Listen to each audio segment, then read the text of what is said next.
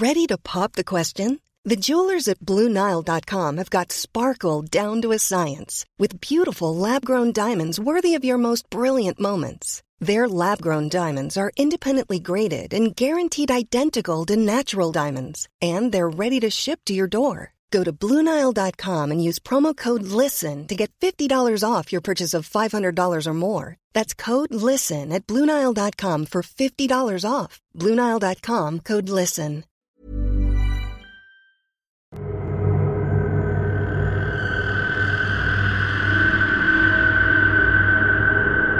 Où est-ce que vous étiez sorti du premier festival nous dans les mois qui ont suivi? Dans un état d'esprit euh, conquérant, puisque, euh, comme je l'avais dit précédemment, à l'issue du premier festival, on était euh, vraiment ravis de ce qu'on avait fait, surtout la partie humaine, quoi, rencontrer des gens super intéressants, vivre des choses ensemble, tous ensemble puisque c'était aussi l'idée de, créer un festival qui soit familial, entre guillemets familial, parce que les gens mangent tous ensemble, au même endroit, pas dans la même chambre mais euh, ça crée des liens nous avec les auteurs, les auteurs entre eux, et puis euh, les, forcément ça rejaillit, l'ambiance rejaillit sur le public quand il vient voir les auteurs.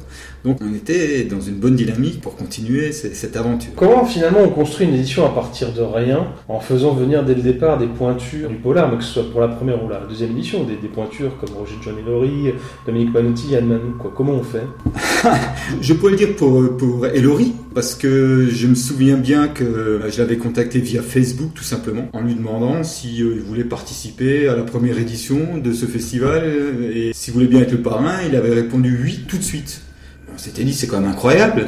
À, l'époque plus que maintenant, on cherchait à attirer des gens par leur notoriété. Euh, ce, que, je veux dire, c'est qu'on avait moins de choix. Donc on invitait les gens qu'on pouvait. À partir du moment où on t'a pas dit non, ça peut être oui. Donc ça c'est un principe qu'on a toujours eu à l'esprit. Ça nous a permis euh, d'inviter des gens qui finalement euh, bah, sont venus. En fait, on se fait une idée on se dit il est trop connu, il viendra pas. Alors ça existe, hein, il y a des gens qui sont très connus, qui ne font pas de salon ou bien qui euh, voilà qui en font très peu, donc ils vont pas venir chez nous. C'est compliqué, à moins d'avoir une relation privilégiée, d'avoir vraiment un très bon contact. Mais en général, les, auteurs de polar, en tout cas, ce sont des gens qui sont tellement abordables. Moi, je me rappelle, j'avais eu le numéro de portable de Karine Giebel. Je lui avais envoyé un SMS. Elle m'a répondu, elle m'a dit oui, ok. Enfin, c'est des fois pas plus compliqué que ça. Qu'est-ce qui a été plus facile pour vous, entre guillemets, organiser la première édition ou la deuxième? Ah, ça c'est un peu comme le saut en parachute. Le deuxième saut est, paraît-il, euh, plus compliqué. Au départ, on est insouciant, donc euh, les choses se font facilement, on se dit c'est facile, et puis après c'est un peu plus compliqué, mais pas tellement plus en fait. Je crois qu'on a toujours un esprit positif, encore une fois, via Entreprises et Médias, parce qu'on était encore euh, avec cette association en partenariat, on avait beaucoup de contacts de professionnels je pense à l'hôtel Mercure, Gilles Jeudin qui, euh, qui nous a toujours hébergés. Beaucoup de contacts nous ont permis de faire la communication, de pouvoir héberger les gens. La SNCF arrivait très vite, qui était aussi membre d'entreprises médias. Tout ça, ça nous a permis d'avoir euh, toute la logistique avec nous. Et ça, c'est quand même le plus compliqué. Les auteurs, on arrive toujours à les contacter. Il y en a qui viennent pas, il y en a qui viennent, mais on arrive à constituer quelque chose d'intéressant.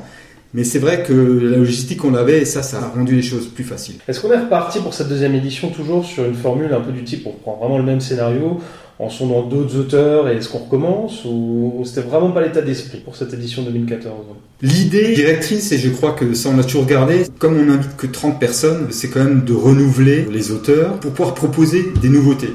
Alors évidemment, c'était pas compliqué, la deuxième édition, il y a beaucoup de gens qui étaient jamais venus, donc des auteurs confirmés, on a réussi à en avoir, mais aussi des auteurs en devenir. Et pour ça, on a eu la chance, on va dire, hein, du nez, ou tout ce qu'on veut, parce qu'on a eu Nicolas Mathieu, qui est venu pour son premier roman, il est devenu prix Goncourt, Marcus Malt est venu, lui c'était déjà un auteur aguerri au niveau du polar, mais il a eu le prix Féminin plus tard. Et en même temps, toujours avoir cette base, finalement, euh, c'est intéressant d'avoir une base de fidèles qui peuvent revenir régulièrement. Euh, et puis s'ils reviennent, ça veut aussi dire qu'ils sont bien chez nous. Et c'était aussi la première fois d'un certain Stéphane Bourgoin en tant que parent. Mais exactement. Donc euh, Stéphane, c'est quelqu'un que, comme tout le monde, j'avais vu que à la télévision.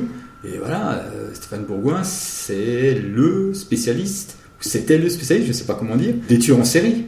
Et donc, quand lui accepte de venir chez nous, on se dit, bah voilà, on va faire un truc euh, autour des tueurs en série, c'est évident, quoi. Et donc, oui, Stéphane Bourgoin a été euh, un, fidèle du festival, quoi. et c'est quelqu'un qui a toujours défendu le festival. Qu'est-ce qu'il a fait venir dès le départ? Tu te souviens de ce qu'il t'a dit euh, Est-ce qu'il avait besoin d'argumenter ou tout de suite il était emballé? Moi, je me rappelle pas. Mais c'est vrai que souvent, les gens disent oui, tout simplement, parce que la question c'est, est-ce que vous voulez venir chez nous?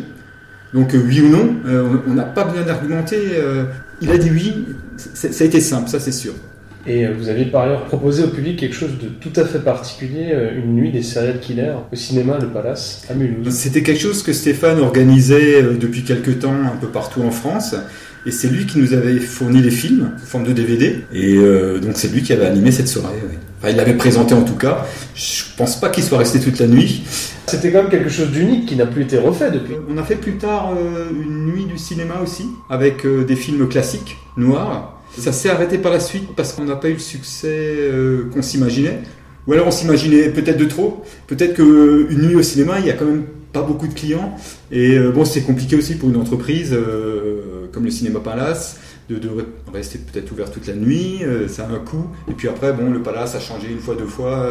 les choses, ne se sont plus faites. Mais ça se fait deux fois. On disait aussi la dernière fois que la première édition, bon, le dimanche, vous tâtonniez encore. Euh, c'est vrai qu'il y avait donc justement déjà la diffusion du film de Dominique Malotti au Palace, mais qu'il n'y avait pas de dédicace ni de signature prévue, et on sentait que ça manquait un peu aux auteurs. Est-ce que vous aviez ajusté le tir pour la deuxième année? Et comment ça s'était passé le dimanche? Alors la deuxième année, on s'est rapproché de la bibliothèque Grand Rue, et le dimanche, on a organisé euh, des dédicaces là-bas et euh, des tables rondes là-bas. Et il faut dire que c'était euh, vraiment sympa parce qu'il y a, y, a, un espace qui est fait pour ça, euh, avec une estrade, avec euh, beaucoup de, de, possibilités d'accueillir du monde. Et d'ailleurs, pour Stéphane Bourgoin, si je me souviens bien, il y avait, y une centaine de personnes à peu près. Hein. Ça, ça, avait très très bien marché. Ça n'avait pas encore trouvé totalement son public. C'est le dimanche, mais il y avait une nette amélioration. Et, et c'est vrai qu'on est resté quelques années à la bibliothèque le le dimanche. Et du coup, alors oui, alors quel serait ton, ton livre coup de cœur de cette année-là et pourquoi Pour cette année-là, euh, j'allais prendre un, roman d'Elory. Parce que quand même, c'est un, auteur reconnu qui nous a toujours soutenu, qui veut venir chaque année, qui dit Camulou, c'est la famille. Et euh, moi, je, je c'est un auteur que j'aime beaucoup. Euh, la majorité de ses bouquins, et il y en a un qui m'a marqué, c'est Vendetta, parce que ça fait partie du genre de roman que j'aime. Euh, bon, déjà, ça traite de la mafia. Bon, j'aime beaucoup ça. C'est l'histoire d'une petite main, d'un tueur à gages qui fait partie de, voilà, de la pieuvre. Et on suit sa vie euh, sur 30 ou 40 ans à travers l'histoire des États-Unis. Et euh, voilà, donc ça parle de l'histoire des États-Unis. Donc c'est en même temps un livre d'histoire, c'est un, roman historique. Et ça, j'aime beaucoup. Je voulais rendre hommage à, Roger pour tout ce qu'il a fait pour nous, parce qu'il fait aussi partie de la réussite du festival.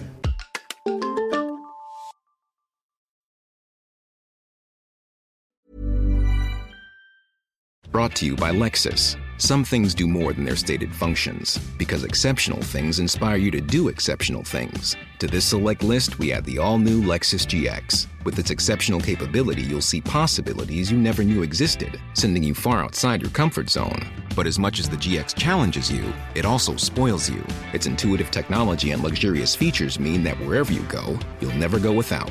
Live up to it. The all new Lexus GX.